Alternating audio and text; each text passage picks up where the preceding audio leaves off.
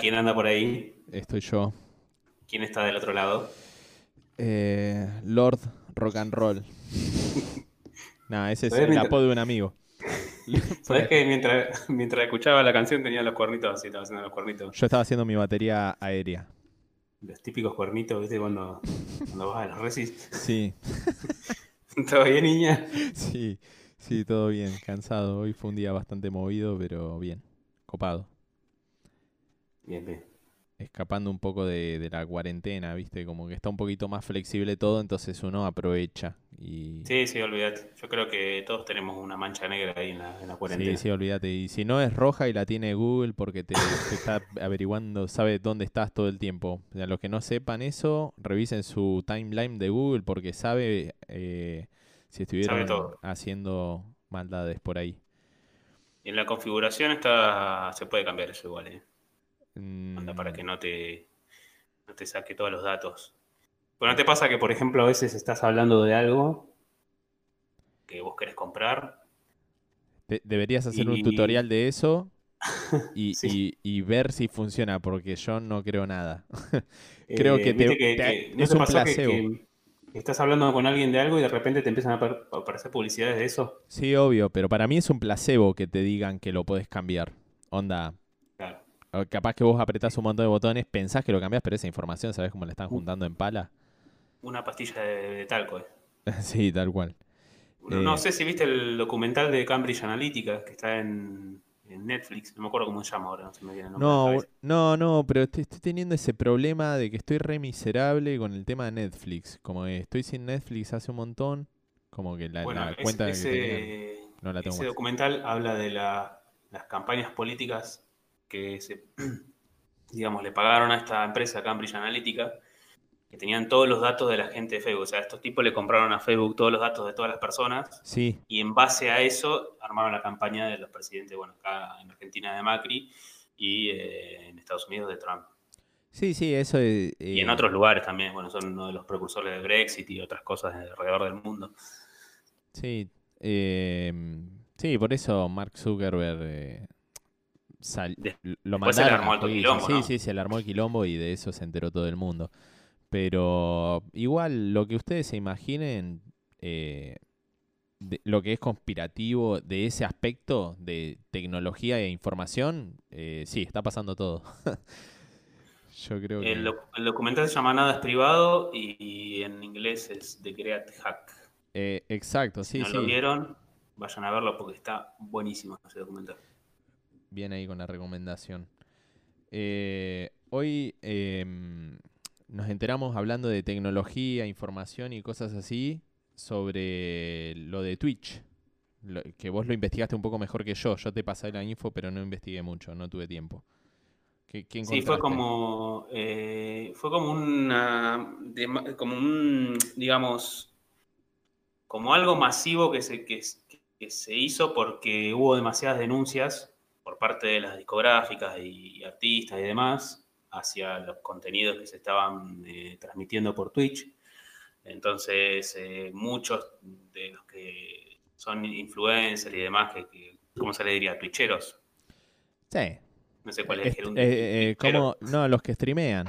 ¿Cómo se dice? Claro, los streamers, streamers. Streamers. Eh, muchos empezaron a estar al horno porque, claro, tenían, ponerle 200 eh, videos donde aparecían eh, música y demás. Y bueno, ahí estaba Twitch con la espada diciéndole, flaquito, baja, la, baja los videos porque te, te anulamos la cuenta. Yo tengo una teoría que no te la dije. Eh, Bueno. Para mí, eh, la cagó el Kun Agüero. Fuera de joda, boludo. Fuera de joda, y porque puede el ser chabón. porque se volvió muy masivo. eh. Exacto, el chabón la revoqueó porque el primer stream que hizo lo hizo por YouTube con música de fondo, porque es un chabón que le gusta andar con el parlante en el hombro. Y. Y nada, está bien. Y el loco lo primero que dijo, ah, sí, que me bajan el video, como este es mi laburo ahora, y, y a mí me gusta jugar a los jueguitos con música, y se pasó a Twitch. dos semanas, menos de dos semanas más tarde pasa esto, cuando nunca hubo un quilombo. Mm. Y a mí me hace un toque de ruido. Aparte la boqueó el chabón. Pero bueno, es el Kun Agüero. Sí, sí, lo que pasa es que tiene mucha llegada a los medios, loco. Entonces, Se, se volvió recontra mega masivo eso, ¿entendés? Y aparte el loco la agitó, onda, ah, no me dejan hacer lo que yo quiero, me voy a tal lado. No, pará, loco, vos no vas a hacer lo que vos quieras. Y menos, menos alguien que ya es recontra millonario, eh, que, que encima por los streamings esos sigue levantándola en pala, como si fuese, no sé. Si me decís sí, que todo yo- lo que hace lo dona, bueno, bien por el Kun Agüero, pero no, todos sabemos que no es el caso. yo he visto un par eh, de él jugando al GTA, por ejemplo, y, y po- ponía música ahí en el mismo. Andaba en, la- en el auto, en la moto, ¿viste? Ponía cumbia, no sé qué. Y seguramente le van a obligar a bajarlo, porque o sea, es cuestión de tiempo. Eh, sí, eh, lo que pasa es que, a ver, si bien yo como que no tengo ese, ese lado arcaico de no estar tan de acuerdo de la gente que streamea o que analiza todo, me parece que, no está bueno que no esté eso. Como que hace que la, la creatividad se fomente, ¿viste? Usar las cosas para, para formar otra, otra nuevo tipo de arte o de, o de modo de comunicación eh, si vos lo limitás, es una cagada. Como Sí, sí, la acá, están, sí. acá están limitando. O sea, es eso. Es como nosotros. ah, eh, eh, no te extrañes que lo- te lo he comentado hoy, que Spotify baje nuestros episodios pasados porque usamos todas las versiones posibles de Ricky Astley. Porque porque este está, está enojado y lo va a. Nah, Eh, no creo que nos los bajen, pero olvídate de monetizar nunca esto, nada. Y, y aparte lo usamos poco tiempo, es verdad. Eh, pero por ejemplo, si nosotros hubiésemos usado Welcome to the Jungle o algún tema de Guns N' Roses, que ellos son, eh, no digo Axel es- específicamente, sí la discográfica, eh, que creo que es Universal Group, pero con, con Guns N' Roses pasa algo que, que se sabe, que ponele, vos no podés subir tocando Sweet Child of Mine a YouTube porque te lo bajan, te lo borran el video. No es que lo dejan ahí y no cobras un mango, no, te lo Claro. borran. Y eso es un strike, tenés tres strikes y si llegas a los tres strikes te bajan, eh, te borran el canal. Anda a reclamarlo a la concha de tu hermana. bueno, sea- eh, en Twitch va a pasar lo mismo. A los tres strikes, chao, te borran el canal. Eh, es es súper poco flexible y aparte todo lo que es plataforma no tenés gente para hablar, charlarlo, che, solucionemos esto, me estás cortando las piernas. Eh, Siempre la de ganar, o sea, lo que hace una empresa grande, como cualquier tipo de empresa, se lava las manos. Así Sí, no, que, aparte mm, me llama la atención que, que- que- porque no son eh, empresas que, que no manejan nada de guita, manejan millones, millonadas de plata y es eh, increíble que no le busquen otra vuelta a la cosa, porque ponerle, no sé, mencionar la- las canciones que usás o algo así como para zafarla, no, te dicen directamente, no, borrar, borrar los videos, te damos de baja el canal. Eh, no, les debe, no les debe interesar. O sea, la plata eh, en algún lado la tienen y la y ya está. O sea, es como que lo gen- generar ya la generaron y si querían vender el canal o, o demolerlo, onda YouTube, ya está, ya lo lograron. Y no van a Mm. perder porque la gente se va a quedar igual, porque hay gente que ya se acostumbró a eso. El, juegan mucho con eso, con el acostumbramiento. Nosotros, eh, nuestro plan ahora que Spotify ya eh, ya, ya se cayó lo de Twitch. Nuestro plan era pasarnos a Twitch y hacer otra cosita un poquito más interesante. Ahora no va a pasar. Y ahora no vamos a poder hacerlo, sí. Crea- La verdad que era una idea muy buena, pero... Creativamente se están perdiendo de algo. Mm. no, sé si tan, no sé si tan creativos estábamos, pero. Y íbamos a intentar hacer algo diferente y nuevo, fresco para nosotros. Ahora, nada. va- vamos a Y seguir siendo dos viejos de mierda. eh, Y la verdad que sí es un garrón, porque, o sea, uno dice, bueno, vamos a buscar una, una pla- plataforma alternativa que sea parecida, pero en cualquier momento va a llegar también ahí y vamos a decir, bueno, Fíjate por qué no Si está ese problema. Fíjate por qué no está ese problema en Instagram. Porque en Instagram no hay forma de monetizar. A menos que sea por publicidad encubierta. Onda Mariano Martínez. claro. eh, después no monetizás. Podés tener, no sé, todos los seguidores del mundo que quieras que, que no, no generás ingresos. No, no es que tenés como. Claro, la, manera de, generar ingresos ahí sería que, que te pague una empresa por promocionar una marca, digamos. Exacto, ¿entendés? Entonces es como... eh, en Instagram se va a poder bardear siempre. De hecho, tiene ese, esa cuestión de, de- Viste que podés ponerle música a las historias, subir tocando el cover de lo que se te cante. Porque Instagram es la plataforma que conviene que esté viva para eso. Porque la gente no. Creativamente va a querer evolucionar. Siempre encuentra una forma. sí. Pero eh, es como que te dicen, bueno, si querés evolucionar creativamente, no vas a conseguir guita desde este lado, ¿entendés? Entonces te juegan ahí, te tienen encerrado todo el tiempo. No sé, hay que ver qué pasa. Eh, para, Eh, sí, lo, mí, que- lo único de malo que tiene, que tiene Instagram es que no podés eh, transmitir eh, videos así, eh, digamos, como Twitch, que vos podés transmitir tu pantalla y la gente puede ver lo que vos estás haciendo, cómo reaccionás a lo que estás viendo. es que, no, Twitch no va a morir, va a seguir estando, pero va a ser como más sin sabor ahora, como más desabrido. Como va, va a ser más aburrido, sin música de fondo es un embole. ¿Qué, qué Sí, sí. querés ver un chabón?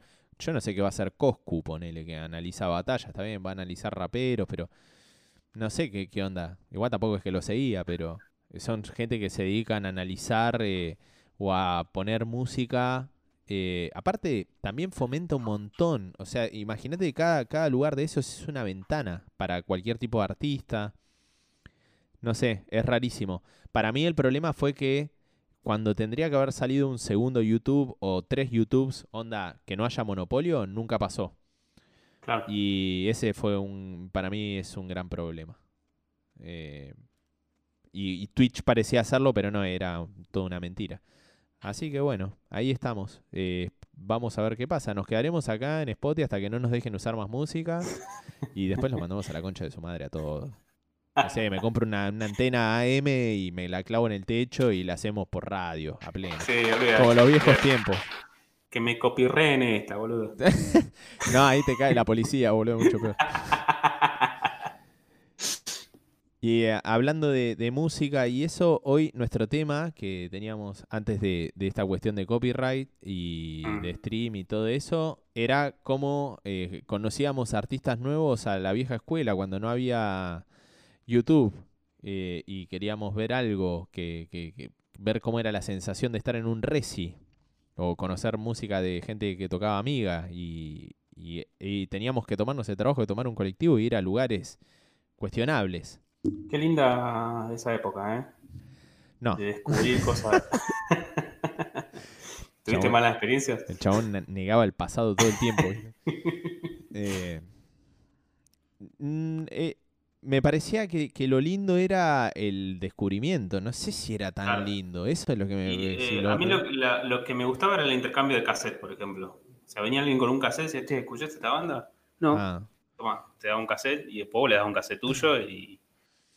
claro, me parece que siempre hubo una forma de conseguir las cosas de alguna forma gratuita. Desde que está en el. CD, el cassette, que aprendes a copiar, a copiar Sí, sí, cassettes. que antes se grababa de la radio las canciones. ¿Te gustaba una canción? La grababas de la radio en el cassette y eso Sí, era una sí, forma de pirateo también. ¿eh? Sí, obvio, pero y, y ya está, o sea, eh, ¿pero qué vas? ¿A escuchar la radio ahora? ¿Te, te suicidas y escuchar No. lo que está en una radio ahora? Eh, aparte no conoces nada, eh, ese es el problema.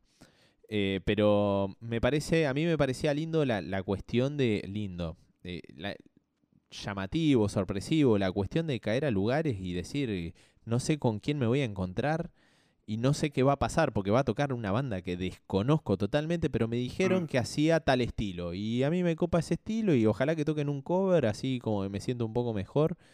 Eh, pero así, bandas que he ido a ver grosas, eh, acá en Bahía hubo un par de, de las que ya consagradas, ¿no? Sí. Eh, pero en, en orden, la primera que vi, 96-97, en unas vacaciones ahí en Necochea, creo que fue, que fueron a los auténticos decadentes, pero no me acuerdo un carajo porque yo que tenía menos de 10 años o algo así, como no me puedo acordar nada. Sé que llegué hasta el vallado porque era chiquitito y te mandabas por abajo y los vi de cerca, pero no estaba entendiendo nada de lo que estaba pasando. Así que no, no, no, lo sé, no lo cuento tanto como Reci. Perdón, tengo que, tengo que mencionarlo. Necochea me parece una ciudad muy fea. No me acuerdo, fui una vez sola. Es como, y me acuerdo hacía ido- un frío zarpado, lo único que me acuerdo. Como mucho frío. Yo, el primer Reci que recuerdo, eh, va, que no recuerdo, tengo muy leves imágenes, era muy chico, fue el Puma Rodríguez acá en Bahía. Ah, mirá. Era chiquito y mi vieja le había escrito una carta Y Bien ahí la grupi. mi, mi- mi vieja era re fan. Y le dio, y se la dio. Se la dio por, o sea, le- se la dio a mi hermana y mi hermana se la alcanzó, o sea, le levantó a mi hermana así y se la alcanzó y le agarró la carta al Puma. No sé qué pasó después porque nunca tuve noticias, ni siquiera sé qué, qué decía la carta. Capaz Ah, que decía. ah, porque eso era mucho Salvame, más. tengo ocho pibes, sacame de este infierno. Claro. Eso es lo que pensaba. ¿Qué habrá dicho la Puma? ¿Qué habrá Puma, que no te cruce porque te bajo todos los. ¿Cómo? Se iba a la mierda la madre. Eh, Y ese fue mi primer recital. Qué flash. Claro, yo después de ahí, eh, que me acuerde, Reci, Reci, posta, no, no me acuerdo haber ido, hasta que un amigo empezó a tocar, que, que tocó en la escuela, y dije, uh, esto está buenísimo, suena fuerte, eh, y estos locos tocaban algunos covers ahí me- medio, viste, cuando recién arrancás, que tocas Sí. como podés, pero para mí salía digno, y dije, boludo, est- esto llevado a una mayor escala debe estar bárbaro, y así fue como que el loco, este que tocaba la batería, terminó tocando en una banda que hacían una especie de heavy metal. Eh, y al toque pegaron fecha en uno de los lugares más míticos de Bahía, que era Casa Rock de Saavedra 750, que la particularidad que tenía e- era un, un salón que estaba dentro de una escuela. Entonces Ya. era el Zoom de la escuela, pero que estaba totalmente reformado para bancar recitales under. Entonces estaban las banderas colgadas, eh, los amplis, toda- todo, quedaba así, ese portón se cerraba. Y de día es una escuela, pero nadie entraba a esa zona. ¿Por qué? Porque estaban todas las banderas de las bandas metaleras de Bahía o de, de punk o lo que sea. Y nadie tenías una fecha tipo sábado de metal o sábado de punk o new metal y cosas así. Y bueno, caímos ahí. eh, con, fui a ver esta banda con mi viejo. Y, lo loco es que habían estado tocando, no sé, dos de las bandas más grandes de heavy de- para el momento. Creo que una era Resistencia y la otra era Exidium, no sé, o, o, o Sting, no me acuerdo ya. Pero se había armado un poco porque de repente tocaron un tema de Metallica y yo digo, wow, no lo puedo creer, el primer recital que vengo ya están tocando un tema de Metallica y la gente estaba, eh, había, no sé, poner 50 personas, pero todas recontra enganchadas, prendidas, pogueando y era una humareda de transpiración rarísimo. Y yo dije, esto está bueno, pero no está tan bueno. Entonces ahí es donde digo que no, no, no sé hasta qué punto estaba bueno. ¿Y ahí fue tu primer pogo? Ahí fue mi primer. eh, ¿cómo, cómo es cuando te tirás arriba de la gente y te lleva? Eh, Mosh. Mosh. Eh, ahí, Mosh, eh, creo que una de las pocas veces. Eh, pero en, encima, primer res y cualquiera. Yo flashé y dije, ya fue, yo me tiro. Y me tiré y todos me agarraron y dije, y, Esa wow. adrenalina que se sentía. No, aparte, lo que tiene bueno de los pogos es que muchos dicen, bueno, son re violentos, se cagan a piñas, pero hay como una como un respeto dentro de los pogos. o No, sea, no está- es que vas y te cagas a trompadas. Están todos atentos. Yo pensé que si me caía ahí me moría. Yo tenía. No, no. Eh, donde te caes siempre alguien te levanta. No importa. Por ahí no ves quién es el que te levantó, ¿viste? Pero te levantan siempre. Tal Siempre, cual. siempre. Yo me acuerdo que ahí tenía 14. No me acuerdo si fue en el primer reci, no. En el primer reci no, porque fui. de- Después mi viejo vio que estaba todo bien. Pese que había un chabón con una gabardina gigante negra y con una cruz invertida en la espalda. Y todo vestido tipo de vampiro, el chabón, pero con la cara pintada de blanco, con los labios negros. O sea, como que yo llegué y dije, ¿qué mierda es esto? Y mm, después nada, todo bien. Era gente que tomaba vino y que, que le gustaba vestirse así. Y, y nada, y eh, en ese reci mi viejo me dijo, ah, está todo bien, sí. Y cuando le comenté a unos chicos del barrio que había ido un, reci- a un recital, dijo, ah, ya te dejan ir, qué bueno. El sábado que viene hay otro. y ahí empecé a ir, como fui dos veces o tres a, ahí a Saavedra 750 y después lo clausuraron porque era re ilegal, o sea, estaba dentro de una escuela. No, no Bueno, estaba. acá, acá en Bahía pasó muchas veces de muchos lugares ilegales. Así. Sí, pero este era como eh, aprobado, eh, como que estaba, no sé cómo pasó, cómo, cómo lograron meter, eh, me, me reintriga saber cómo hicieron para meter un lugar para recitales adentro de una escuela, porque para mí es inviable, a menos que el director tenga algo Sí, que ver, sí. es totalmente imposible. Y No, además, eh, por ahí en esa época, o sea, pre, pre-Cromañón, eh, no había tantos controles capaz, ¿viste? Después de La- que pasó la tragedia No, esa, no, como una- que... Una de las cosas fue esa, que pasó Cromañón también. El lugar ese también no, no estaba bueno. Si se llegaba a prender No, fuego algo ahí, moríamos todos como ratas, porque estaba todo mal. ¿Fuiste a Pero- Cromañón alguna vez? No. No, no, no, pero el, el- el tipo, la disposición del lugar no era para nada segura. Como que había toda una pared de, de este, esta madera contrachapada, gigante, una pared gigante de madera y el escenario todo piso de madera que no tenía material inífugo ni en pedo y el, y el escenario estaba todo rodeado de banderas de todas las bandas de Bahía. Como que era muy raro de ver, muy zarpado. Y Sí, en esa época había mu- mucha movida Sí, había punk y, y metal. sí, yo, Había yo mucha banda de eso. Por eso yo estoy enojado, un toque enojado, bastante caliente con la cuestión Cromañón y Callejeros. Como que si bien no, no es... La culpa fue de todos, ¿entendés eso quiero decir? Y la verdad es que el problema fue que todo se, se fue más allá en el tema de cómo escaló. Como que tuvo casi 10 años de, de no cultura, ¿entendés? O de no Sí. bandas o de no... eh, como que mataron el ambiente y el nivel de Bahía era re bueno. Como que murió bastante todo eso. Y las intenciones y las ganas. También Bueno, yo me acuerdo que, que después que pasó eso, yo, eh, nosotros, yo tocaba una banda punk en esa época que se llamaba Marembares. Y mm, teníamos programado una fecha en el Peladero, otro lugar que también siempre fue mítico acá en Bahía. Sí, Eh, y bueno, se canceló por eso, porque obviamente el lugar no tenía las condiciones de seguridad como para, para hacer un evento de rock. Es que después se abusaron, todo, todo era una cuestión de seguridad eh, que no tenía ni sentido, ¿entendés? Es como, no, es todo cemento, está todo, tiene tres puertas, todo- no, pero te faltan la perilla de que no sé qué y cancelado. Y, y no se- claro, no se podía hacer nada, y fueron muchos años de no se podía hacer nada y no se podía ir a ver nada a ningún lado. Y aparte, Sí. que yo eh, me gustaba bastante en esa época ir a lugares como esos eh, a mí me re, me estimulaba bastante tipo eh, la semana se ponía más copada estabas esperando que llegue el sábado para ir a llenarte de olor a chivo no sé pero estaba bueno claro Y yo el lugar más, más loco que conocí fue mm, eh, Blanco y Negro. no lo No sé si lo- lo no. Era, era un. Básicamente la historia de Blanco y Negro era un, una- un edificio abandonado que estaba ahí en calle, sigue estando, en eh, 25 de mayo y las vías. Y unos locos un día se metieron, lo usurparon, y hicieron como un lugar así medio cultural. ajá Y mm, ahí toqué, me acuerdo una vez con, con esta banda Marembares, que no teníamos sonidista, nada, fuimos con, con lo que teníamos, pusimos un poco cada uno, viste, de la- del equipo. Me claro acuerdo que el micrófono estaba, estaba puesto, como no teníamos pie, estaba puesto sobre un palo de escoba, que a su vez el palo de escoba estaba dentro de un cono de esos de estacionamiento, bien. Y tenía arriba el micrófono pegado con cinta esa aisladora, ¿viste? ahí tenés tres faltas municipales. En, e- en No, ese no, setup nomás. Lo más gracioso no fue eso, lo más gracioso fue después como espectador, o sea, tocábamos, ese día tocamos con Radiactivos y con Autoparlantes, dos, dos bandas punky de acá sí sí a los reactivos los he visto. Y me acuerdo que había un loco ahí que era bastante mersa, ¿viste? Y en un momento estábamos, estábamos ahí mirando el- la otra banda, creo que era, que era Autoparlantes, y cayó con un melón cortado en la mitad con vino, ¿viste? sí Y en un momento se pone al lado mío, loco, y me dice, che, ¿querés? Me dice.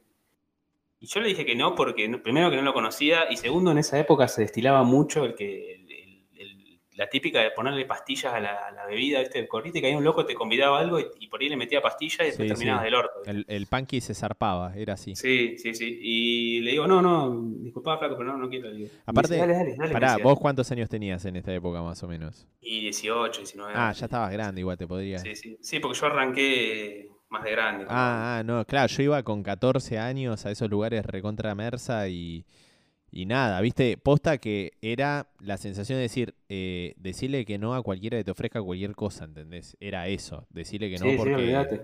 no sabes Y el loco como que era amenazante ya en un momento, porque me decía, dale, dale, tomá, me decía, dale. Pero dale, tomá, me decía. Yo decía, no, Sí. flaco, no, no quiero. Y bueno, después se, como que, viste, se, se fue. Y al rato, viste, empezó a tocar radiactivos y se armó un poco. Y los radiactivos lo que hacían era, tiraban un colchón así y la gente lo agarraba y el cantante se tiraba arriba del colchón, viste. Ah, bien, sí, hacer el mosh Y- pero más cheto. Claro, sí, sí. Sí, es medio copiado de, de una idea de una banda que llamaba Boom Boom Kid, que el loco se tiraba, con una, con- se tiraba con una tabla de surf y hacía surf arriba de la gente, ¿viste? Sí, Necro hacía eso, de verdad. Y, y en, en un momento estábamos en el, en el pogo y este loco estaba ahí y no sé qué flashó Pero sacó un cuchillo el loco, ¿viste? ¿Qué, boludo? y al toque todos se separaron, ¿viste? Se, se abrieron todos y quedó loco en el medio con el cuchillo, con Pero- cara de loco, ¿viste? ¿Cayó el colchón o él estaba arriba del colchón? ¿O no? No, no, el loco Cayó. estaba haciendo poco así. Ah. El colchón cayó para otro lado porque de repente vieron que sacó un cuchillo y todos se alejaron, ¿viste? Porque dijeron, bueno, este ¿Quién loco- estaba? Pará, ¿estaba surfeando la, eh, el ale de los reactivos? El, el cantante, creo que se llamaba Christian. Ah, Y, y como que nos quedamos todos, ¿viste? Como que loco se ve que no entendió cuál era la, digamos, la, comunicación dentro del pogo, o sea, que era el pogo. Sí, sí, flashó. que era, sí, sí, no sé, que, bueno, acá nos matamos todos, no sé, ¿viste? Es que había gente que caía a los resis y de repente flashaba, como, uh, pará, acá vienen a cagarse a trompada, genial, este es mi lugar. Entonces entraba un chabón cualquiera y se ponía a cagar a trompada con los metaleros y vos decís, no, vieja, lo van a partir. Y los metaleros cuando se daban cuenta que el chabón venía de otro palo, lo agarraron y lo destrozaban. Porque el pogo está todo bien mientras vos no bardees. Si vos la bardeás te van a hacer concha. Claro, sí, sí, olvídate de ahí, hay ciertas cosas que no, se pueden hacer, o sea, no vas a ir a pegar una piña en la cara a alguien. Es que hacían esa, boludo, re cualquiera, y ahí es donde la ligaban. Y se armaban los bondis por, por ese tipo de gente que caía y no entendía dónde caía y, y- y pensó que estaba todo bien cagarse a piña y no, no era la onda. Ah, este ya flashaba pelea de, de cuchillo, ¿viste? Sí. Vio mucho It de Michael. Sí, Sí. sí. ¿Y qué onda? ¿Y Quería lo- ponerse a bailar. ¿Qué, lo- el- qué Y hicieron? lo, cal- lo, lo calmamos, ¿viste? Lo, lo fuimos acercándose, ¿viste? Con las manitas, como diciendo, pará, flaco, calmate porque o sea, está Es flasheando que cualquiera. yo, ponele, yo en esa época andaba también con. No, mirá, me hiciste acordar, boludo. Como andaba en esos lugares, como que yo andaba también con una navaja, me acuerdo. Como que, que creo que todos andábamos con una navaja. No, boludo. Pero estoy seguro de que había más gente con navajas, boludo. Estoy Y segurísimo. puede ser, pero a mí me pasó en ese recital puntualmente. Después me acuerdo, primer recital así, que me acuerdo bien, 13, 14 años, esa edad que vos decís, eh, los piojos y la renga.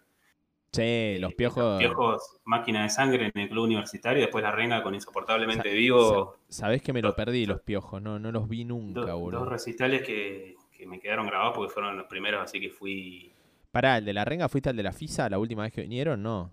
No, fui el de. es- eh, ese fue la única vez que, la vi, la- que vi a la renga y fue cuando presentaron Insoportablemente Vivo, que era un disco doble, que, que estaba todo grabado en vivo. Ah, vos fuiste un año antes, la anteúltima vez que vino. Yo fui en el 2003, Claro. ahí estaba haciendo memoria en la lista que tengo de Resis. Y el mío de la renga fue en la FISA. Y, y nada, el, lugar era todo cerrado. Eso era lo raro, como que en la FISA Sí. tampoco era un lugar como para meter Bueno, un el, Resi. el- el club universitario tampoco, estaba todo cerrado y quedaba sin aire. Había mucha gente que la sacaban porque Estaban todos era, un- claro, Estuvo- era mucha gente en un lugar muy chico. Pero en sí el Resi estuvo zarpado, creo que la acústica no estuvo buena. Imagínate, en esa época no entendía tanto de acústica, eh, debe haber sido una cagada. Pero verlos ahí de cerca, la roqueada estuvo zarpada, el, el salto, el pogo, la fiesta estuvo buenísima. Lo que no estuvo bueno es que, claro, no había una gota de aire fresco ni a palo y, y a la mitad del Resi mirabas para arriba y decías, no, mirá, mirá. Y había una nube, literalmente una nube, era como condensación de, de transpiración humana y calor, pero que se había espesado, como ver una nube de cerca, era muy flashero. Y al casi terminando el reci empieza a llover. Y lo que empieza a llover es tu propia transpiración, chao.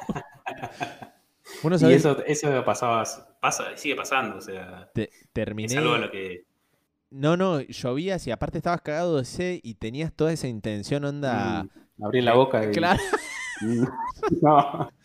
No, no, boludo, es que como que tu mente decía, sí, dale, tomá, y, tu- y, y vos por el otro lado decías, no, no lo hagas, boludo, que es agua transpirada, andás a ver Claro, quién- como en los dibujitos, viste, que te aparece el diablito que te dice, Sí, boludo, la boca era- tomate todo.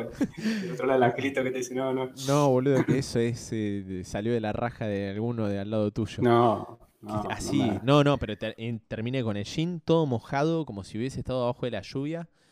eh, la remera también, todo, y no había llevado abrigo ni nada. Y era junio, julio. Y estábamos en la Ah, FISA. no, sabíamos cómo hipotermia. volver. Salí y empecé a temblar, pero nunca había temblado tanto en mi vida. Y, y en, una, en un tiro vemos que pasa un chabón del barrio y le, le decimos, che, pará, que a este me parece que lo conozco. Decirle que nos lleve en la caja, no sé qué, y nos subimos en la caja de su camioneta, totalmente ilegal. Esa era re típica también, boludo. Íbamos todo- todos apoyados contra el vidrio y poniendo el hombro contra el vidrio, así agachado y aguantando el, el viento frío de la, de la ruta de la FISA hasta, hasta el centro, más o menos. No, chabón, nunca la pasé tan mal en mi vida. Caímos en lo de, en lo de una chabona que habíamos ido, y habíamos ido con ella. Le digo, por favor, danos un té y algo caliente y déjame meter las manos en una palangana con agua hirviendo porque estábamos, pero eh, desintegrándonos. Durísimo, durísimo el frío ese. Siempre venían para esas fechas de mierda las bandas grandes acá. También eso no jugaba. Claro, por el frío, sí, la época de. Sí. Eh, Yo acá justo encontré un artículo de la nueva del año 2008, Mm, 19 de diciembre. sí. Y acá justo nombran a la banda que yo tenía. Dice, el programa radial Choripan Rock, era un eh, programa de palito. Rock. Tenía el programa en la Mega, me acuerdo, en la época. Sí. Eh, no sé si sigue haciendo radio. Sigue haciendo radio Palito Corbera. Dice, cierra el pam, pum. 2008 puro rock and roll, mañana en Bailotage, Colón 550. En Bailotage hacían muchos recitales también en una época. Después de, aria- de varias idas y vueltas, la grilla definitiva quedó así. Flanco, Marembares, La Quejona y Metalanger. Yo tocaba Marembares. Metalanger. Y Flanco. Metalanger. Flanco sigue tocando. Eh, Flanco. Y dice, desde las 20 y adivina cuánto estaba la entrada. Eh, 2008, Sí. dos pesos. No, lejos, lejos. Con entrada general a 7 pesos. Ah, mirá. 7 pesos, chabón. ¿Qué haces ahí con 7 pesos? Siete pesos, zarpado. ¿Cómo se fue todo, eh? Bueno, a mí me salió 7 pesos la entrada de Malón. Fui a ver Malón en el 2002. Yo arranqué metalero, porque ya te digo que mis primeros inicios fueron Casa Rock, que era un ambiente más tirando a heavy Ah. metal. Y después de ahí Casa Rock se pasó a Chile y España, que fue otro lugar antro, que ahí fue donde vi Malón del 2002. Malón era la mitad Hermética, digamos. Y yo tuve casi la, la posibilidad de tocar ahí, pero no sé por qué se me cayó la fecha de... No está, estaba, bueno, ahí pasaba totalmente lo contrario en otros lugares. Eh, eran los mercados de Victoria esos. eh, sonaba zarpado, pero te recontracagabas de frío también. Y ahí estaba por el, lo, ven- lo ventilado que estaba. Te, te faltaban paredes, el techo agujereado, el portón que no cerraba. Mm, Los tambores de fuego, claro, porque calefaccionaban con tambores con fuego, con madera, no, cualquiera, boludo. Eso también era re ilegal. Como, eso es lo que Bueno, pasó, pasó, pasó en un recital que tocamos nosotros. Sí, bueno, ahí también tocamos en el, en el Mercado Victoria en 2012, 2013, ¿no? Sí, ahí. sí, era, era un- bueno, para la gente que no conoce, e- eran los galpones esos que, que usaban antes la- las empresas de ferrocarriles para, para copiar cosas, Sí. Hacer acopio. Y eh, bueno, ese lugar lo habían como acondicionado para, bueno, acondicionado entre comillas, para que toquen las bandas. Y según el organizador estaba todo hablado con la municipalidad, pero vos ibas al lugar y tenías un eh, armado, digamos, lo que es la luminaria estaba armado con eh, caño de una pelopincho colgados. Y, era un 20 peligro eso. y, vein- Entonces, y 27 alargues, porque era el alargue conectado del alargue. Una locura, boludo. alargue sobre alargue sobre alargue. Y eso imagínate, se te caía en la cabeza, chao, porque eso estaba Nah, arriba de la, te- la banda. recontrapegados quedabas, porque aparte tenías que confiar en que todos los alargues estén bien, ¿entendés? Y eran muchos alargues, todos enchufados uno adentro del otro, una locura. Y el, En lo- un rincón había un auto abandonado, ¿me Sí, eso era muy lindo estéticamente, bien rockero, pero no era legal tampoco. Estaba dividido a la mitad del- de la otra mitad, todo lleno de chatarras y cosas basura, no sé qué había ahí. Sí. Muchos animales seguramente viviendo de ese lado. Y bueno, y la frutilla del postre fue que había un solo baño mixto. Que después nuestros amigos que vinieron, y sobre todo la- las amigas que decían, che, el baño, ¿qué onda? Y claro, nosotros no entendíamos muy bien qué pasaba porque no habíamos visto cómo era el baño y claro, tenían mucha razón de quejarse. Porque el baño, ¿cómo era, Maxi? ¿Te acordás? Era, era como si yo me encuentro un inodoro en la calle y lo pongo acá en el comedor de mi casa y lo uso para mear todos los días. No, y encima encontró la calle, porque cuando tirás un inodoro a la calle es porque está partido, ¿entendés? Entonces, Claro. literalmente tenía. eh, era azulejado que, que sal- sobresalía un pinche, ¿entendés? No te podés sentar ahí, te cagás cortando, era un peligro total. No, boludo. Eso es lo que pasaba, es que terminaba viendo cosas 10.000 veces más ilegales que si habrían, no sé, lugares ahí como que no tenés que tener tanta exigencia. Pero vos decís, acá estamos seguros, te das cuenta dónde estás seguro. e- Ese, ese día no había también un tacho con fuego. Siempre, ¿Tenía había, fuego? siempre en los mercados de Victoria había un tacho con fuego porque te cagas de frío. O- Era muy homeless de New York eso, era re homeless el lugar donde tocamos, Sí. muy hermosamente eh, raro. eh, No, además, eh, me acuerdo que cerramos la noche con, con broche de oro comiendo un sándwich vacío de las tinajas, alias el vómito, Sí, que era, era un lugar que estaba, una parrilla que estaba en una esquina ahí cerca, no me acuerdo de la calle igual grandes, grandes recuerdos. Las tinajas me han alimentado era- durante muchos ensayos. Eh, El sándwich era eh, vacío, era 90% grasa y 10% carne. eh, para la época que creo que tocamos, el sándwich vacío salía 10 pesos, 8 pesos. Pero bueno, sacando ese lugar, después de ahí, lugares que he ido a, a recitales que, que me han pasado así cosas un poco extrañas.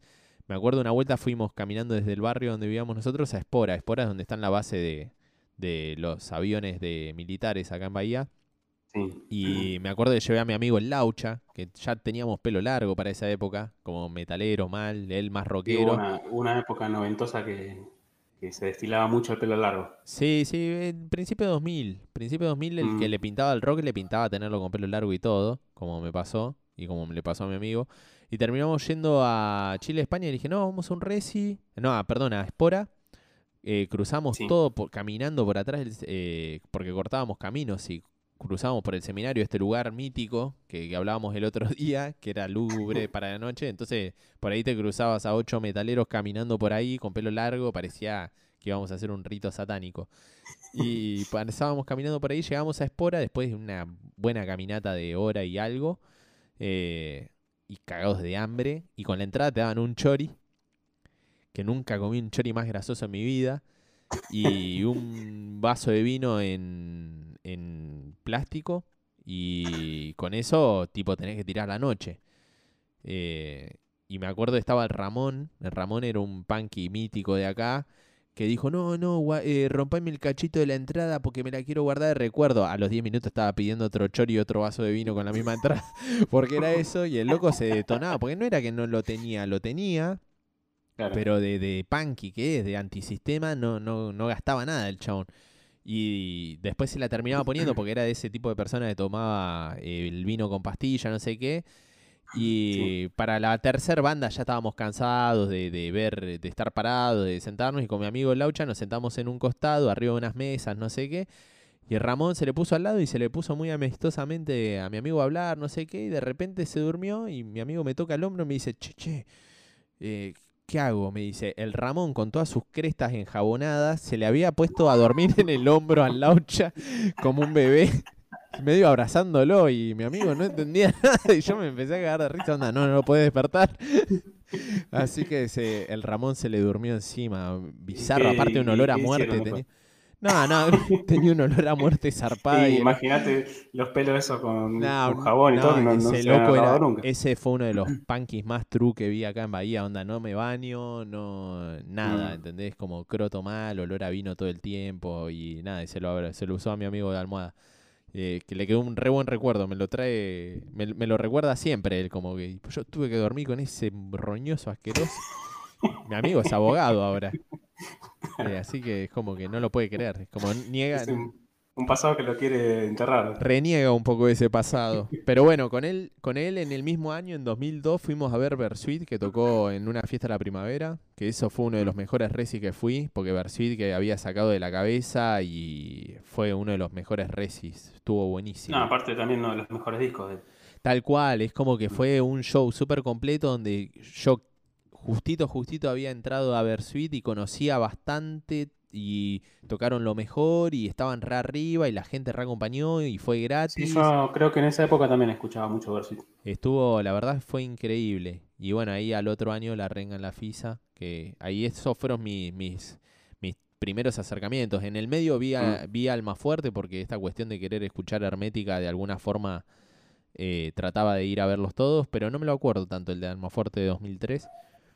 Y después de ahí un montón de tiempo sin ir a Resis, creo que, que estuvo frustrado bastante por el tema de que justo en esa época, 2013, es donde empieza la, la mítica crecida del dólar heavy y va, va todos los años escalando hasta lo que tenemos hoy, la locura de hoy.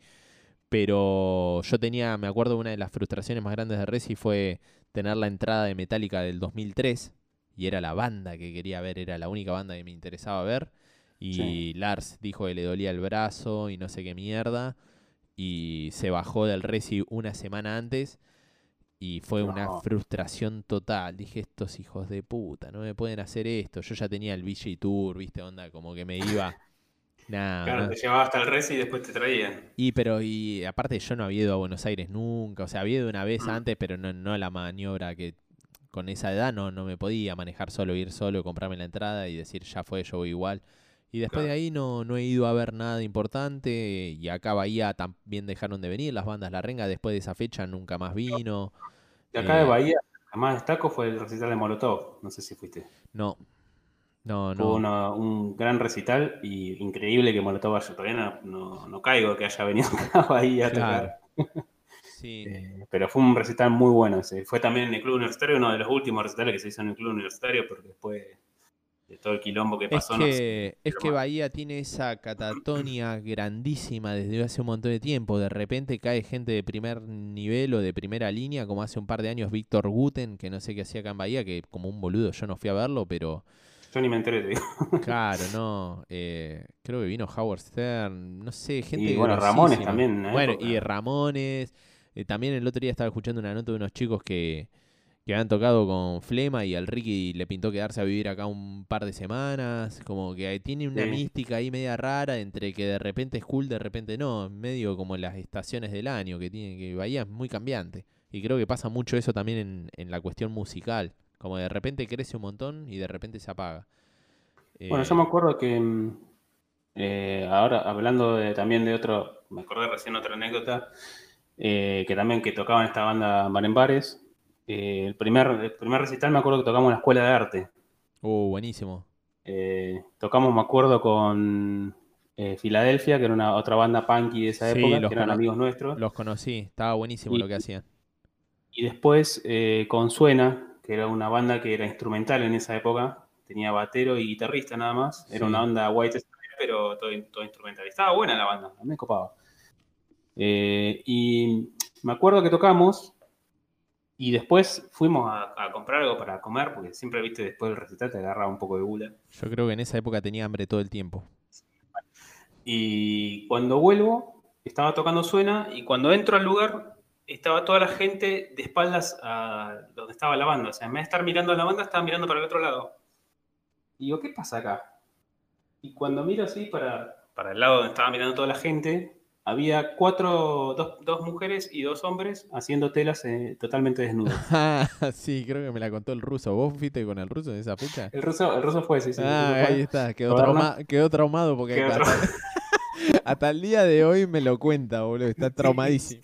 Es que es muy loco ver una persona desnuda haciendo telas porque viste que las poses en las telas son muy sugerentes. Entonces Sí, es como que queda mu- Muy- muchas cosas a la- eh, Sí, na- al na- público. nada librado de la imaginación, o sea, se puede ver todo, muchachos.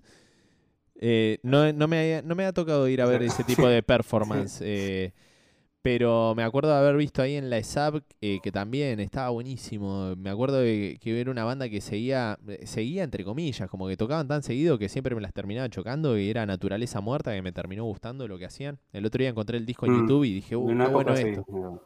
Encontré el disco en YouTube y me reemocioné. En una época sí, tocaban mucho ellos. Qué buena onda. Y... Bueno, Filadelfia estaba muy influenciado por Naturaleza Muerta. Sí, era el estilo más eh, punk rock californiano, ¿no? Como que tenían esas cuestiones más Sí, de era medio, medio hardcore. Mm. Sí, sí, como muy de la época también. Entonces era, era copado sentir que estabas escuchando a alguien de acá eh, tocando algo moderno, por decirlo de alguna forma, porque en esa época se estilaba escuchar eso. Em, Sí, sí, sí. sí. Pero después no, más, más Resis ya es de grande, ya con trabajo, ya como decir, ahora sí me voy a sacar las ganas. Y tuve mi seguidilla o mi raíz delictivo de, de una por año más o menos, desde el 2013 en adelante, que fue cuando nosotros dejamos de tocar. Dije, ya fue. Sí. Si no vamos a tocar más, eh, me voy a ir a ver Resis. Y, y creo que valió la pena porque pude, eh, finalmente pude ver a Metallica que me había quedado pendiente en el 2014. Pero antes, mi primer reci grande en Buenos Aires fue Jamiroquai, que siempre escuchábamos con mi hermana y fue como, che, viene, me, me cebó y le dije, y la verdad es que yo empecé a escuchar música conscientemente con Jamiroquai en el 97, 98, cuando salió Virtual Insanity o Traveling Sí. Without Moving, que ese disco es el disco de Jamiroquai. Eh, ahí fue donde, donde dije, sí, si hay una banda para empezar a ver Resis es Jamiroquai, lo fuimos a ver, estuvo re bueno, re festivo, re tranqui. Y el mismo año, como, como para recuperar el tiempo perdido, eh, pegué Pearl Jam, que, que fue una locura, que estuvo buenísimo. El, el Resi en sí fue una cagada, porque cuando terminamos era en un lugar costanera sur, todo un lugar barriado, eh, eh, todo el escenario mal armado, porque terminé con el cuello como una suricata después de dos horas y media de tratar de ver algo, encima yo no soy tan alto. Y, te- y salimos de ahí, no te levanta ningún tacho, nada de eso, olvídate, y quedaba alejadísimo de todo. Caminamos, no sé, m- 40, no, más, creo que Bueno, caminamos mí, 80 a mí- cuadras. a a mí me pasó eso con Radiohead cuando fui, que fuimos, vos también fuiste a ese recital. Sí. Ah, claro, Eh, sí, a la re- vuelta me tuve que volver caminando, chabón, porque no había, o sea, los colectivos estaban hasta al, al palo todos. O sea, todas las paradas que había de colectivo, como 40, 50 personas. O sea, obviamente no le iba a agarrar ni en pedo. Y bueno, Uber ni, ni hablar, no, no había nada, y encima estaban carísimos, y taxis menos. Entonces Claro. empecé a patear, tuve que caminar como 50 cuadras, acuerdo, una bocha. No, eh, mi ahí otra vez fui con mi amigo con el que fui a ver Pearl Jam y le dije, eh, porque con él caminamos como esas 80 cuadras, cuando fuimos a Radiohead fui con, con este mismo amigo que vive allá en Buenos Aires y dije, Juanma, que, que- le digo, Juanma, no me hagas caminar lo que caminamos en Pearl Jam, por favor, por favor, boludo, caminamos muchísimo, muchísimo. Eh, nunca comprobé después en cuadras, así mirando el Google Maps, a ver cuánto me hizo sufrir. Pero me acuerdo cuando llegamos a, a la peatonal Florida, creo que es, y encontramos un mini mercado y nos bajamos la de litro de acuario como si fuese nada. Estábamos, pero Olvidate. yo estaba muerto. Y en, y en Radiohead nos lo tomamos bien, dijimos, vamos a hacer esto, vamos a esperar que se disperse la gente, caminamos un poco para alejarnos. Y la forma copada de, de esperar es comiendo. Entonces nos metimos en un Kentucky a comer pizza tranqui y a relajar y a tomar una cerveza tipo onda festejo. Y cuando nos calmamos salimos de ahí, caminamos un par de cuadras y pegamos un tacho. Entonces es como que nada, la forma está re bueno el plan, onda meterte en algún Mm. lado a esperar a que se disipe un poco el quilombo. Y yo, yo hice eso en uno de los días de la palusa. Salí, vi un Kentucky ahí cerca, me metí. Chao, Claro. sentamos a comer piola, tranqui. Y cuando estemos llena, panza llena y, y corazón contento, salimos a, a volver para nuestras casas, ¿viste? Claro, Y perfecto. está bueno porque al, al- al momento que salía ya no había tanta gente, ¿viste? Ya Tal cual, es re buen colectivos estaban vacíos, había taxi, había Uber, había todo. Exacto, es re buen tip. Onda, esperen un rato, no se desesperen, la gente se vuelve todo loca, se, en algún momento se va a terminar yendo y ustedes salen airosos, sin cansarse, no caminen tanto al pedo, eh, traten de fichar cuáles son los lugares que pueden clavar antes de entrar al Resi. Con, con mi hermana fuimos a ver el año pasado, uno de los últimos, fuimos a ver Muse y cuando le digo, che, mirá, acá hay dos, acá hay dos Kentucky o hay dos, no sé, unas pizzerías de esas. eh, cuando volvamos podemos meternos en una de estas y pedir algún combo o algo así. Así que hicimos esa, zafamos de la lluvia un poco y volvimos con la panza llena y, y nada, y caminando un- el poquito que nos faltaba como para recuperar energías. Eh. Sí, y bueno, y en el medio de todo ese bardo entre Jamiroquai y Coso, la parte de las que nombré como Metallica y Radiohead, eh, creo que una de las que más me gustó y, y está ahí en el podio mm, número uno fue Guns N' Roses de Who. Eh, ah, sí, esa, esa, fecha me la re perdí. esa fecha fue muy masiva, No, fue, no, no, mu- pero fue mucho peso aparte, histórico. A mí me gusta mucho de Who, ¿viste? Entonces es como que dije, si no los voy a ver ahora, puede que no los pueda volver a ver más. Sí, es una pena porque yo, yo sabía lo que, que lo que te gustaba a vos y yo estaba ahí digo, puta, boludo, Maxi, esto lo tendría que estar viendo porque me, me rompieron el orto. O sea, yo no esperaba nada de The Who. Yo tienen 73 años, boludo, están recontra Sí, viejos. sí, y, están- y encima de la banda quedaron solamente dos originales. O sea, toca, Claro. ahora la, la batería la toca el hijo de Ringo Starr. La y- rompió el chabón, boludo, toca la batería zarpado. La rompió Sí, toda. sí. Y sí, tocó un- también con eh, Oasis, un, un par de discos. Claro, tenía esa onda Britpop con su camperita Mm. de... Es que el Britpop es como una extensión de, esa época también de los mods, ¿viste? Que era, era la, digamos, los mods eran la, como el, ¿cómo se dice? Lo, Para como van me- a decir, el punk y el metalero. Bueno, en, los 60 estaban los mods y los rockers, ¿viste? Sí, Bueno, en esa época existían esos dos y bueno, es como que el Britpop también está muy influenciado por esa época de los mods, ¿viste? sí, seguro. Así que nada, eh, de los originales, eh, Quedó mm, eh, el cantante, sí, Eh, se me va el nombre, Roger, sí, Roger Daltrey. y después Pete en la viola, que también, boludo, se sangró toda la mano. Sí, Lo, lo, lo, fu- Eh, lo fuerte que sonaron. Pete Townshend, eh, no- hay otro que, que se llama muy parecido y los digo, los nombro mal, los pronuncio mal. Eh, zarpado. No, no, me la volaron, ¿eh? Me la volaron. Sí, y, y también destacar que esa banda fue la primera que empezó a romper los instrumentos en, en escenario. Sí, sí, sí. De, eh, los, los, los que dieron a conocer como lo que re- se representa como rock and roll hoy en cualquier tipo de, de Sí. remera, digamos.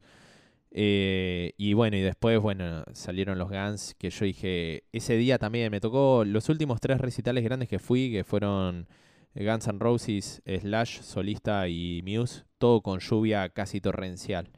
Y sí, no, zarpado. Y, y el de Who, que ellos tocaron creo que hora y media, dos, y después Guns, que tocó dos horas y media también, fueron cinco horas y algo abajo de la lluvia constante, pero constante, ¿eh? Eh, nada, y cuando volví a Bahía me agarró la enfermedad más zarpada de toda la tierra, creo que fueron como tres coronavirus. No sé, que sí, pero no, no, no, no servía para nada, ¿eh? Eh, pero lo valió, lo valió la pena porque en el momento no, te, no me sentía mal, te estuvo bárbaro el show, se fueron al carajo. La verdad es que me sorprendieron, muy, gente que está muy, muy mayor para hacer eso. Eh, pero sí, sí, pero lo, verdad ha- que sí. lo hacen a un nivel de profesionalismo que, que nada, o le la rompe la ojeta a cualquiera. O sea, no sé cómo. y al, al mismo nivel debe estar también Rolling Stone. Yo nunca lo vi, Sí, mi hermana me dijo que sí. Son, gente que son también grandes y, y decís, chabón, ¿cómo puede ser? Y a mí me, a mí me gustaría como para decir, bueno, eh, es un hito, es una, el rock siempre me gustó y es como decir, a, mi hermana, por ejemplo, con la que fuimos a ver Jamiroquai, vio las dos que me faltarían a mí como para completar el álbum de, de míticos. Ella vio a Aerosmith y a Rolling Stone. Mm. eh, que a mí me faltan, como com- para completar el álbum de míticos. Obviamente está ACDC ahí en el medio, eh, pero bueno, yo nunca fui tan fan de ACDC como nuestro amigo, gran amigo el ruso, que es un alto fanático. Le mandamos un abrazo. Lo fue a ver como tres veces. boludo. Bueno, el ruso lo vio por mí. Así que... Y bueno, Em, eso, eso ha sido mi No, recorrido yo, por Reyes. yo, yo de bandas de acá de, de Argentina vi, bueno, los que más me acuerdo Divididos, que dieron así recitales grosos. eh, Flaco Espineta, el último recital que dio acá en Bahía, Ah, ese lo fue a ver, sí, también. Me había olvidado. ahí en el Parque de Mayo. Estuvo buenísimo. Eh, después fui a ver No Te Va a Gustar, fui a ver Los Piojos, La Renga, Ciro, eh, Estelares. Te estoy tirando las que me voy acordando, porque Sí, no- obvio. son un montón las que vino y bueno, no palidece. ¿Qué más? Bueno, Wukun Kid, que era la banda de Necro. Seguro. Loquero, banda así punky, sin ley. Bueno, dos minutos también tuve una historia con el Mosca ahí. ¿Qué pasó con Justo el tocamos, justo tocamos con dos minutos de una, una fecha que salió, que fue como, digamos, la fecha más importante que, que tuve. Sí. Eh, y nada, re piola, porque me acuerdo que, que caímos antes, viste, para hacer las pruebas de sonido y eso, y cayó el mosca y, y se, estábamos todos en ronda, viste, los que éramos de las bandas de Bahía. Y y dice, ¿cómo andan chicos? Nos empezó a saludar así uno a cada uno, viste, dice, yo soy el mosca, dice. Si quieren, vengan con nosotros, dice, tenían todo, viste, una mesa ahí acostado para ellos, viste, con toda comida, birra, todo eso. Vengan, si quieren a comer con nosotros, dice, a tripar birra. Y lo, lo gracioso de todo fue cuando terminó el recital. Estaba el loco, estaba repasado. Estaba con una mochila y estaba buscando el celular, ¿viste? Y le decía a Palito, le decía, Palito, no sé dónde está mi celular, dice, pero yo lo había dejado acá, que no sé qué. Estuvo como media hora revisando toda la mochila y no, y no lo encontraba, ¿viste? Sí. Esto mete la mano así y estaba ahí el celular. ¿En dónde metes la mano en la mochila? No ¿Eh? sé por qué. Estaba tan puesto, viste, que. Qué chabones, boludo. Bueno, pero viven así. Esos son verdaderos rock and rolleros, boludo. Sí, sí. Gran banda, dos Y- minutos. Yo me di cuenta hace un par de años que es una, es una gran banda y que me gustan una banda de temas. Como que no, es, no sabía. es icónica dentro No de sé- lo que es el punk, digamos, argentino.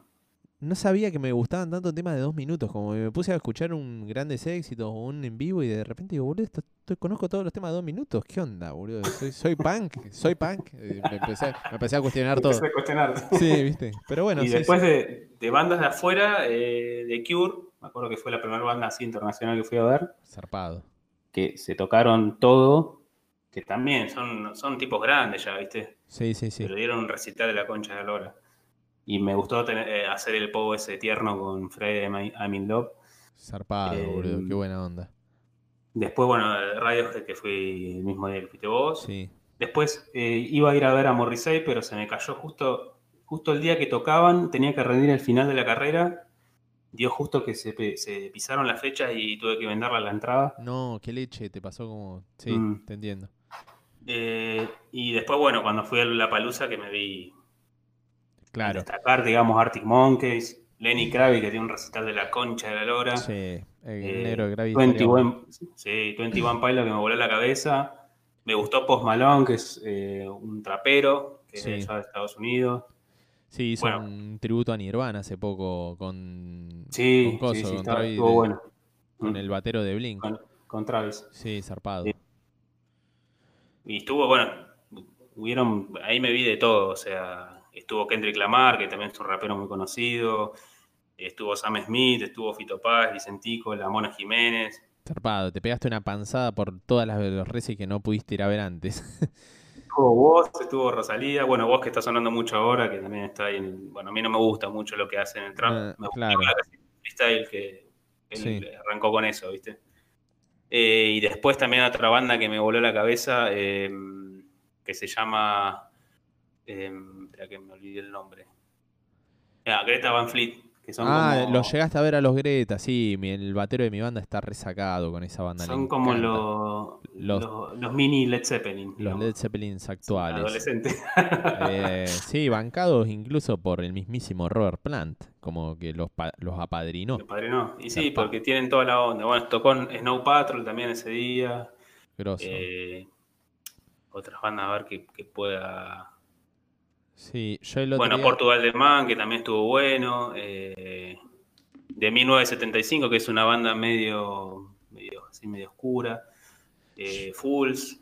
Claro, bueno, hubo, hubo un montón. O sea, si tengo que nombrar todo. Sí, yo hay algunas que no nombré, por ejemplo, los vi a los, a los de Black Keys, vi gran parte del Resi de Pearl Jam, porque también era un festival así, onda Pepsi Music, no sé qué. mm, Y eh, la verdad es que, no, no sé, me, me gustaron cómo sonaron, pero eh, nunca vi gente con menos sangre arriba de un escenario. Como, sí, boludo, era como, chabón, ¿qué onda? O sea, te da todo igual. Son as- igual son así ellos, ¿eh? Porque los vi después en una entrevista, yo dije, bueno, estos chabones cero onda, no, no querían estar acá. No, son así. Como que se manejan de esa forma. son- tienen esa, esa actitud, digo. Seguro. Y, y para cerrar, ¿qué reci te gustaría ir a ver? Eh, Que no viste ah. ya, ¿no? que no haya visto y Claro. cualquiera de las bandas esas míticas, me encantaría, por ejemplo, Paul McCartney o eh, bueno, los Rolling. elegiste tres, te falta uno. Lo exponía a presión. Eh, y creo que de Who agregaría ahí, porque son bandas. Claro, boludo, sí. Yo creo que mi listita es más ecléctica. O sea, que, que me gustaría ver y que siento que tengo posibilidades todavía. Como que, que- que puedo llegar a lograrlo, ¿entendés? Como, como eh, objetivo. Eh, Sí. hoy en día igual no, con esta mierda del coronavirus. No, no, olvídate. Eh, pero en mi listita está Los Aeros, porque sé que Steven no sé cuánta nafta le queda, pero... Y el otro día vi un video que tocó así en la casa y estaba bastante. Uy, no. La voz está impecable, ¿eh? pero Ah, él está físicamente más comido, digamos. sí, sí está. Parece un hippie. Muriendo. sí. hippie, sí, sí. Es que es medio así, boludo. Mientras la voz funcione, el chabón va a seguir estando ahí. Sí, sí, obvio. Eh, bueno, los Aerosmith eh, me encantaría. Y después tengo dos que son más eh, raras. Eh, una es Boniver, que no va a venir ni en pedo Mm, nunca acá, pero me, me da esa sensación que son esa gente que hacen un show de la reconcha de la lora. Y la otra, pero por una cuestión rara, porque es una banda muy rara, que siento que me la perdí en una altísima fecha que hicieron con Incubus, eh, que no, no es Incubus, es Dave Matthews Band. Eh, ah, que sí. es una banda muy, muy rara, que a mí me gusta, eh, no sé, no entiendo muy Sí, bien yo por sé, qué. sé, sé que te gusta el Matthews. Pero me, me. Como que me quedó ahí pendiente. Como que si lo hubiese visto ya en su momento, capaz que ahora no. No sé, no, no me genera. Y- incluso ahora sus últimos discos y esos no me han gustado tanto y todo. Fue como más una cuestión de momento. Pero siento que me quedó como pendiente. Y, Así eh, que. Está claro que las elecciones son más tirando a quiero verlos antes de que mueran, digamos. No, no, si hubiese Eh. sido eso exclusivamente, hubiesen estado los Rollins y hubiesen estado eh, los ACC. Yo, yo lo tiré por ese lado, más o menos. No, no, es ver, que- así ver, me encantaría ver un montón de bandas. Ah, claro, yo voy a, la, a lo que, che, en esto inver- invertiría, ¿entendés? Onda, Claro. eh, entre poniendo en la balanza, che, cuánta nafta le quedan, eh, no sé, Muse era una de esas que, que, que desde que los empecé a escuchar fuerte los quería ir a ver y lo pude ir a ver y fue una, no sé, una de las mejores Sí, es una banda muy Fue- buena, la fue- verdad. Me gustan mucho los discos viejos. Sí, no, pero la- pa- aparte, eh, bueno, Muse me pasa, de, de- te iba a hacer esta pregunta como para cerrar, ¿cuáles de las que viste te gustaría volver a ver? Eh, ya sea el mismo de Resi o, o otra, otra vez lo mismo, pero con otro tipo de puesta de, de Y- Resi. 21 Pilots. Zarpado. A mí me pasó con Me, Muse. me volvió la cabeza. Me volvió la cabeza y quiero volver a verlo. o sea. Zarpado. Sí, yo, yo pensé con lo mismo con Muse, que por- para mí, eh, no sé si no está en el puesto número uno de Resis que fui, porque no me alcanzaban los ojos para ver todo lo que estaba pasando en el escenario, no me alcanzaban los oídos para escuchar todo, ¿entendés? Como que me Mm. pasaron por arriba de una forma audiovisual tan grande que, que siento que, que- que no me alcanzó, digamos. Como que, nada, me quedé ahí medio manija. Che, bro, eh, estamos en los en la hora y cinco. Genial. Así Genial. que cerramos acá. Estamos- Nuestro podcast más largo hasta el día, ¿no? Y, y, eh, hubo, me parece, uno de películas o de musiquita que duró también, me parece. Ah, no sé. Bueno, eh, creo que ya es hora de contar porque la gente no va a entender, pero vamos a cerrar la temporada del episodio siguiente con 20 episodios, increíble. Así que Eh, eh, eh, todavía no puedo creer que llegamos a 20 Sí, episodios, pero, así pero que- sí, ya este es el anteúltimo. Vamos a darle un descanso que- a, la, a, la- a, a esto y a nosotros y vamos a ver cómo qué hacemos luego. Calculamos que vamos a volver, no sabemos muy bien cómo. No se sabe todavía. Vamos a ver que, que el- vamos a poner una encuesta en, en Instagram. Vamos a ver si la gente quiere que volvamos con una segunda temporada. No, no nos escucha Ok. nadie, Maxi. Hace una hora estamos hablando al éter, eh, al, al espacio sin una respuesta, boludo. Al espacio sideral. Sí. Bueno, eh, nos vemos la próxima. Nos vamos a Dale. despedir con ese tema súper panqueado. Eh, Muy Runaways. sí, vamos, vamos, vamos. A ver, pará. Ah, sí, estaba acá. Eh, la verdad es que, que no estaba preparado para la salida. no estaba preparado para la salida. Eh, nos vemos la próxima, entonces. Dale, dale, dale. Dale, abrazo. Abrazo. Chau.